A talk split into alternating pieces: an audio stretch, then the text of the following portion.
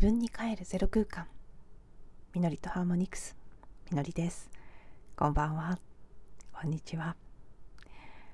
2022年12月8日、えー、午後1時8分くらいに双子座で満月を迎えた日。そして、えー、マヤ暦で言うとですね金204黄色い太陽の種の日。はい皆様いかがお過ごしだったでしょうか？私はあのー、普段よりちょっと遅めの時間帯に対面でのセッションが入っていまして結構ねあのたっぷり セッションをさせていただいてそんただでさえ遅くなった上に帰りにふらふらと、うん、気になっているブーツを試着してみたりお洋服を見てみたりなんていうことをして遊んでいましたらすっかり帰りが遅くなりまして食事を済ませ今遅い時間の録音でこそこそとマイクを近づけてお話ししています今がそうですね10時10分過ぎぐらいなのでこれから録音して聞き直してアップしてっていうことですと結構遅めの公開になってしまうと思うのですが、まあ、できるだけサクッと終えられたらいいなという感じで今日感じたことなどを中心にお話ししていきたいと思います。まずその満月エネルギーについてですね。今日は何でしょうね。私の感覚としては。うん。全体的にはどちらかというと穏やかかつ明るく前向きなポジティブ感のある日だったんですけどでも日中もそうですし夕方とかもそうですし時折ふふっとこうね小さなこう波が来て何かうん本当に得体の知れない原因のよくわからない不安感であったり気が重い感じであったり。うん。なんとなくのこう膜がかかるような感じであったりちょこちょこ細かくは変な感じきたなっていう瞬間はあった気がするんですね。でもまあいつものことですけどセッションをすると結構整ってしまうので私はさせていただくことでね自分自身がやっぱり、まあ、もちろんセッションしようと思うとやる前も後も含めしっかりと、うん、ホーポノポノのクリーニングをしたり自分をあのチューニングするようなことをいろいろしますから。それがまあセッションでクライアントさんとエネルギーを巡らせることも含めていつもいい状態をもたらしてくれるんですね。なのでセッション後はもうすっかり元気になってしまってそんな感じでねあのウキウキとショッピングしながら帰ってきたっていう感じだったんですけど、うん、なのでそうですね。日中は不思議なこう揺らぎ感みたいなものはありつつも全体的にはそんなに重さやうん満月っていうと浄化のエネルギーがあったりもするのでもちろんあの一番月が満ちてすごくこう活動的になったりエネルギッシュになったりする時期でもあるんですけど同時に、まあ、お月様そのものに浄化力がありますからそれが満月フルな状態で輝くということで意外と感情面が照らし出されたりする時もありますね。まあでも双子座割と軽やかな質感のサインでの満月でかつ火星がコンジャンクションだったっていうことで今回はどっちかっていうとそういうヒーリングとかリリース系のものというよりは結構ポジティブで活動的な感じが強めだったかなという気がします。でも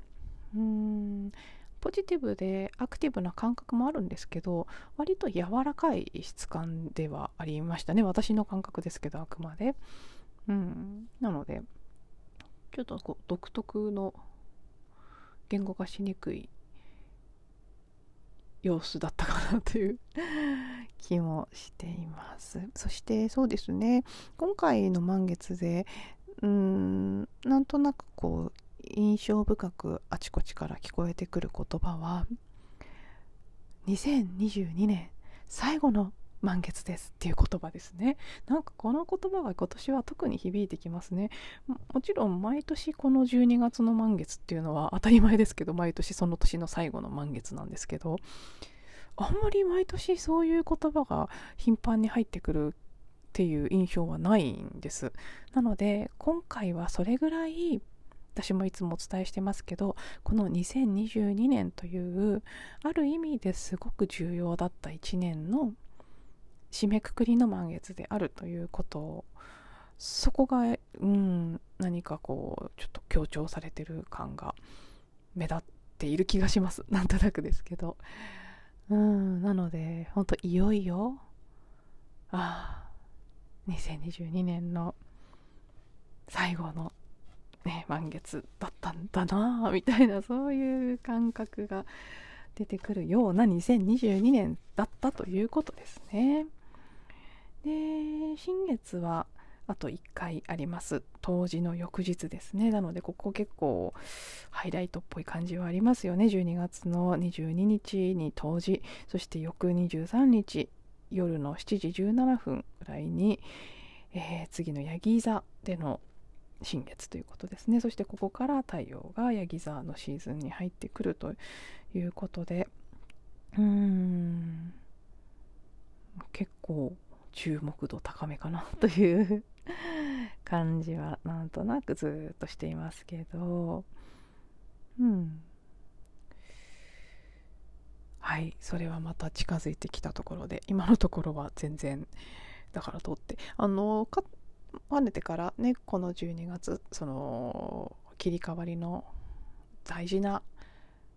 まあ、て言うんでしょうね。古い世界と新しい世界のもちろんどんどんどんどん移行してってるのでどの瞬間も切り替わりなんですけどその一つの大きな節目としてこの2022年というのはあってそれがあのもちろん西暦のカレンダーイヤーでは12月で終わりでも旧暦で言えばもうちょっとあとなんとなくね実際年が切り替わるのって私の感覚では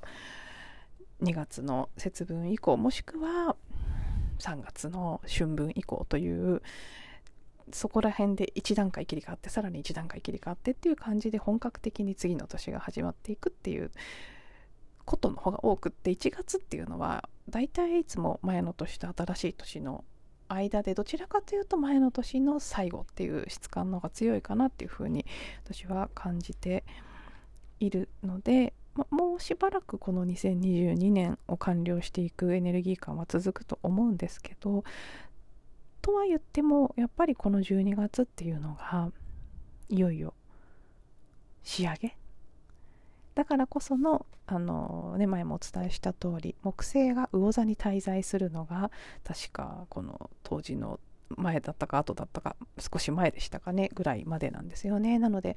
うん木星が魚座の最後の度数を動いていくタイミングということもあって12月は古いものの手放しがさらに一層進んでいくんじゃないかという感じのことを言っていて、全体としてその傾向は確かにあると思うんですけど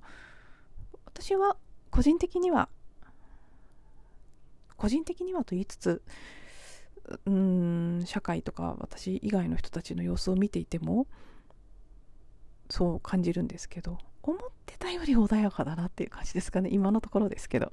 この先どんなこうガツンというのが来るのかどうか知りませんが、うん、今のところ結構こう緩やかにいろんなものがちょっとずつちょっとずつ手放されていっているのかなという気がします。えー、あの私もここ数日のエピソードの中で今という時は古い時代のエネルギーはもうほぼエネルギーレベルでは古い時代は終わっていてで、えー、物質化して残ってるものが、えー、最後それが物質が消えていくのに時間がかかりますからそのいわば残骸というか残りの部分を見ていてで逆にエネルギーのレベルで見ると新しい時代のものがどんどんどんどん入ってきて日増しに拡大していっているんだけれどもまだその新しいものはエネルギーのレベルでは充満しているけれども形になっているのはごく一部なので垣間見的に見たりごく一部の人が体現してたりごく一部の領域で私たちが体験してたりっていう感じなんじゃないかと。つまりその物質レベルでは古いものと新しいものでいくとまだ古いものの方が多く見えるけどエネルギーレベルではもう完全に反転しているっていう感じのなんでしょうね。こう感覚というかビジョンというかそういうものがここ数日すごく来ているので音声の中でも何度かお話ししてるんですけど全く同じことをあのアメリカ人の方で その方は、えーと、アルクトゥルス人と地球人のハイブリッドっていうことで紹介されてる方で私アルクトゥルスすごくご縁を感じてる星なので興味を持ってその動画を見てみたんですけどすごく面白い内容だったんですね。でその方もそのエピソードそのその動画の中で本当に似たようなことをお話しされてたんです。だからまあある意味私にとっては少しね答え合わせのような私の感覚は合ってたのかもしれないって感じられた瞬間でもあったんですけど本当に似たようなことを今言ったのと近いことを話されていてそしてさらにその方が言っていたのはもう本当にそのシフトというのは起きたんだと。エネルギーのレベルでは完了していて。だから今私たちがその新しい時代に行けるのかとか目覚められるのか人類はとかそういうことは実はあんまりもう心配する必要はなくってその変化というのは完了しているある領域ではあとはそれがそう古いものの残骸が消えていくその時差タイムラグがあるというのと新しいものが形になっていくそのタイムラグがある。その両方のタイムラグはこう重なり合ってまたがってる領域に今いるので まだ変化が起きたのか起きてないのかというと起きてないように見えますけど本当はやっぱり見えてない領域で起きてるってことですね。さらにその変化今回のシフトというかそのね変容地球や人類の変容というのはもう私たちが本当に本当に長い間何万年なんていうレベルではないもっともっと本当に何十万年とかちょっと私その時ね数字が英語で出てたのでちょっと英語の数字だととっさに日本語にならないので今記憶してないんですけどでも本当にものすごい長い年月。多分本当何十万年とかもっとだったと思います単位からすると。もう少しゼロがいくつか多かったかもしれないですね。ぐらいの単位でずっと願ってきたことその時が来てそれをまあ、無事終えたんだということですね。それは私たち一人一人のこうちょっとした自分たちの中にある古いものを手放したりネガティブな感情をお掃除したりいろいろな体験を終えてそれをこうしっかりとそれに向き合ってきたその一人一人のちょっとしたその変化の結果起きたことなんだっていう感じの話もあってなんかちょっとねもううるっとしちゃったんですけどうんなのでちょっとこうあ感じてたこと結構まあ外れてなかったのかもしれないなっていう部分と、うん、よりこう自分も励まされるような情報があって。でとそんな中でやっぱりその物質的にとか物質って言ってるのはここでは本当社会構造とかそういう、まあ、いわゆる触れる物質っていうのだけではないんですけど、うん、出来上がっている形を持っているもの現実として認識されているものが消えていくのにはまだ少しこう時間もかかるし私たちの意識が本格的に切り替わるのももう少し時間がかかるっていうことですね。集合意識のレベルだと。でそれが少しずつ本当オセロをひっくり返していくように一人また一人と新しい意識にちょっとずつこうある部分から自分個人の中でもある部分から順番にこうねオセロのようにパタッパタッと変わってって全体の中でみんなの中である一定の部分が切り替わった時にもっとガラッと世界全体が変わっていく。それがいよいよ本格的に起き始めるのが来年2023年以降。2023年と2024年のタイムラインっていうのはもちろんもうすでに時間っていうのは直線じゃないですから本当はすでに両方存在していてそれがこれからこう順次現れてくるということでですね。うん。そんな話も聞いたばかりというのもあって結構希望が湧くような元気が出てくるような感じはある。ここ数日ですね。うん。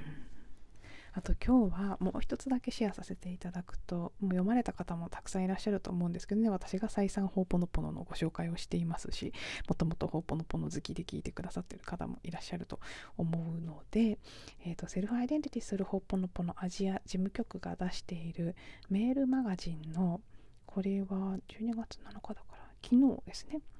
昨日来た KR 女子のインタビューの記事だったんですね。えーと、タイトルが「毎朝オフィスに入る時に気をつけていること」という記事で私今朝これを読んでなんかすごい感動してしまってああもう本当に感動したんですねなのでちょっとご紹介したいと思いますそう読まれてる方もいらっしゃると思うのですが読まれていない方にお伝えするために少しこう少しできる限り抜粋しつつ読んでいきますね。ご興味ある方は。アーカイブも確かホームページで見れたと思うので過去の記事ですね。ちょっと定かじゃないですけど。でも今からでもよろしければ登録してみてください。えー、っとですね。まあ最初冒頭そのほっぽのぽのを続けていればもっとポジティブになれるはず。ウニヒピリと仲良くなればもっと豊かな才能を表現して幸せになれるはず。本当の自分はきっとあらゆるストレスから解放されてハッピーなはずってそういう感じのこう声声が個人セッションとか講演会とか参加される人から聞こえてくることがあるけれどもでそうやって思ったり期待することは別に悪いことではないんだけれどもその期待とかそう思うことそれ自体が記憶ですよということに気づくことはクリーニングを実践していく上で大切なことですということがまず書かれていてでなぜならばそういう期待をしてる時っていうのは自分の考えが正しくてどうすれば幸せになれるかを知っているとまるで拳を握りしめたような状態だからです。私たちは記憶によっていつも正しいことを知っている。自分でいようといわば習慣のように過ごしています。しかしここでも鍵は私は何も知らないという本来のゼロの自分に一度戻ってみることです。握りしめた手では光を受け止めることはできないのです。ということがまず書かれていてまずここもうすでにねうん。って。あの本当に私たちはほとんどの場合自分がどうすれば幸せになれるかというのを知っていると思い込んででそれがないから幸せじゃないんだとかそれがあれば幸せになれるっていうことでいつも思ってるんですよね。で何かを期待したり期待したものが得られなくてがっかりしたり得られて喜んだりっていうことを繰り返しているその全てがある意味記憶と呼ばれるものなんですけどでそれをいつも知っていると思ってるからこそあれが絶対欲しいとかあれがないから自分は幸せじゃないとか思ってるんですね。でもそれは確かにこの拳でグーをね握りしめたような状態力が入ったような状態でその私はこうすれば幸せになれるっていうのをその握りしめた手を開いて一旦何も分かってないっていうところに戻ってみることで本当の光宇宙からのインスピレーションを受け取ることができるっていうことはここで言われていてすごくね改めてそうだなというふうにまず感じました。そしてその後ケアルさんが続けているのはホーポノポのケアルさん自身が実践してきた中でイメージとして感じたこととして私たちの表面意識ですね。潜在意識。はコインの裏表のようにいい悪いポジティブネガティブ陰陽光闇のように常に二者択一のような受け止め方をしているけれども宇宙から見ると実は常にどちらも存在していて宇宙の完璧なバランスがそこに働いているかただそれだけであるということを書かれていてまあこれも本当にしみじみうんって。なんかもう KR さんの言葉すごく好きなんですよね。はあって思いながら読んでいました。で私たちがクリーニングによってできることというのは記憶によってアンバランスになった自分の意識を宇宙の完璧なリズムに戻していくということそうすることでどの瞬間も自分のいるべき場所にいられるのですということだから多くの人にとっては恐ろしいと感じるわからないという状態は私にとっては歓迎し歓迎したいことです。私という自分、あ、違う、わからないという自分であるとき、そこからクリーニングをスタートさせられる最高の場所だと感じます。反対に分かっている、知っている、こうしないといけないなど頭が前のめりになっているときは注意信号です。一旦立ち止まってそこでもクリーニングします。ということが書かれていて、このね、本当にわからないということ、これは本当に大切なものだと。私ももううんこの8年ぐらいずっとですね。でも特に67年前ぐらいからすごく感じてることです。わからないということ。それと共にいられる。そのわからないということを怖いと感じて避けるのではなくそれを歓迎できるようになったこと。もしかしたらこれが私がこの8年ぐらいの間に得た一番の大きな学びであり身につけた一番価値のあることだったかもしれないと言っても過言じゃないくらい私もねやっぱりホーポノポノなんかを好んで長年やってきてますしもともとの性質もあってどちらかというとこの KR さんと同じですね。多くの人にとっては恐ろしいと感じるようなわからないという状態はいいことだということはいいというかまあね本当歓迎したいようなことだということは理解しているというかそんな風にう、ん、身をもって実感しているっていうところはあるんですね。そう思えるようになったっていうことも含めてうんそうだなっていうのを改めて感じまして。で最後がすごくね私は好きだなって思ったんですけどタイトルにもつながってくるんですけど毎朝自分のオフィスに入る時何をしたらいいのかわからないという状態であることをとても大切にしていますと書かれていてビジネスマンや経営者の方が聞いたらなんて無責任で子供じみたことだと思われるかもしれません。もちろん何をするかはリストにまとめてるし山ほどあるのも分かってるけれども自分だけじゃなく会社にもアイデンティティがあるしプロジェクトにも目的がある。だからこそ自分は本当は何も知らないというところからクリーニングをして一つ一つ手に取ってみることで私本位ではなくそこに存在して参加している全てのアイデンティティが動き始める。そういうふうに、ま、仕事をしていくんだってそこで豊かな才能や充実感というのは自分一人で考えて動いたところで得ることはできませんと書かれていて最後の言葉がまたしびれたんですけど私が本当の自分に調律されて他の全ての存在がまるで完璧なオーケストラのようにそれぞれのリズムを響かせる時自分の知識を超えた宇宙の深淵さに触れられるようなそんな喜びを感じることがあります。というふうに締めくくられていて、まあ、まさにねこの本当の自分に調律されという言葉ですね。私もすごくこの人にはそれぞれ本当の自分その固有の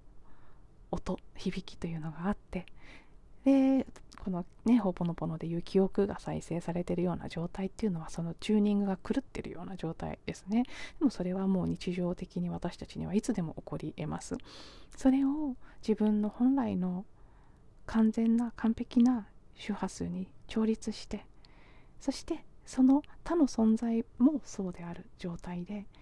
それぞれのリズムや響き音を鳴らして響き響き合わせた時に当にこの宇宙の深淵さに触れて大きなこう喜びを感じられるっていう感覚。これは私も KR さんほどではないでしょうけど感じたことがありますしその感覚は知っているしそれがとても好きだしその響きっていうのを自分自身もうん世界全体にももっともっとこう鳴り響かせていきたいなっていう思いがあって今のこういうかついろいろな活動をしてるのでなんかもうこの言葉にすごくこうわーって勝手にねつながったような嬉しい気持ちを感じたそれが割と日中の早い時間帯に起きた一つのことでもありました。なので今日はねその KR さんのこの文章に触れられたことあと夕方以降にやらせていただいた今回は新しいクライアントさんの導入セッションだったんですけどすごくそれもいい時間を過ごすことができてうんなんとなくこうスカッと 明るいようなそしてポッと暖かくなるようなそういう満月かなと私の実感ですね。でも本当にいろんなことがこうなんでしょうね。一つの存在である私たちのさまざまな側面を私たち一人一人が体験し体現しているのでいろんな出来事がありいろんな感じ方があってその全てが正解でありその全てが美しいと思うのでうん、ま、願わくばね皆さんの今日がどんなだったのかっていうのも知れたらいいのになとか思いつつですが、まあ、こんな一歩通行の ツールですから私は聞くことができませんがこうしてお付き合いいただいて最後までお話を聞いていただいてありがとうございます。また次のエピソードでお会いしましょう。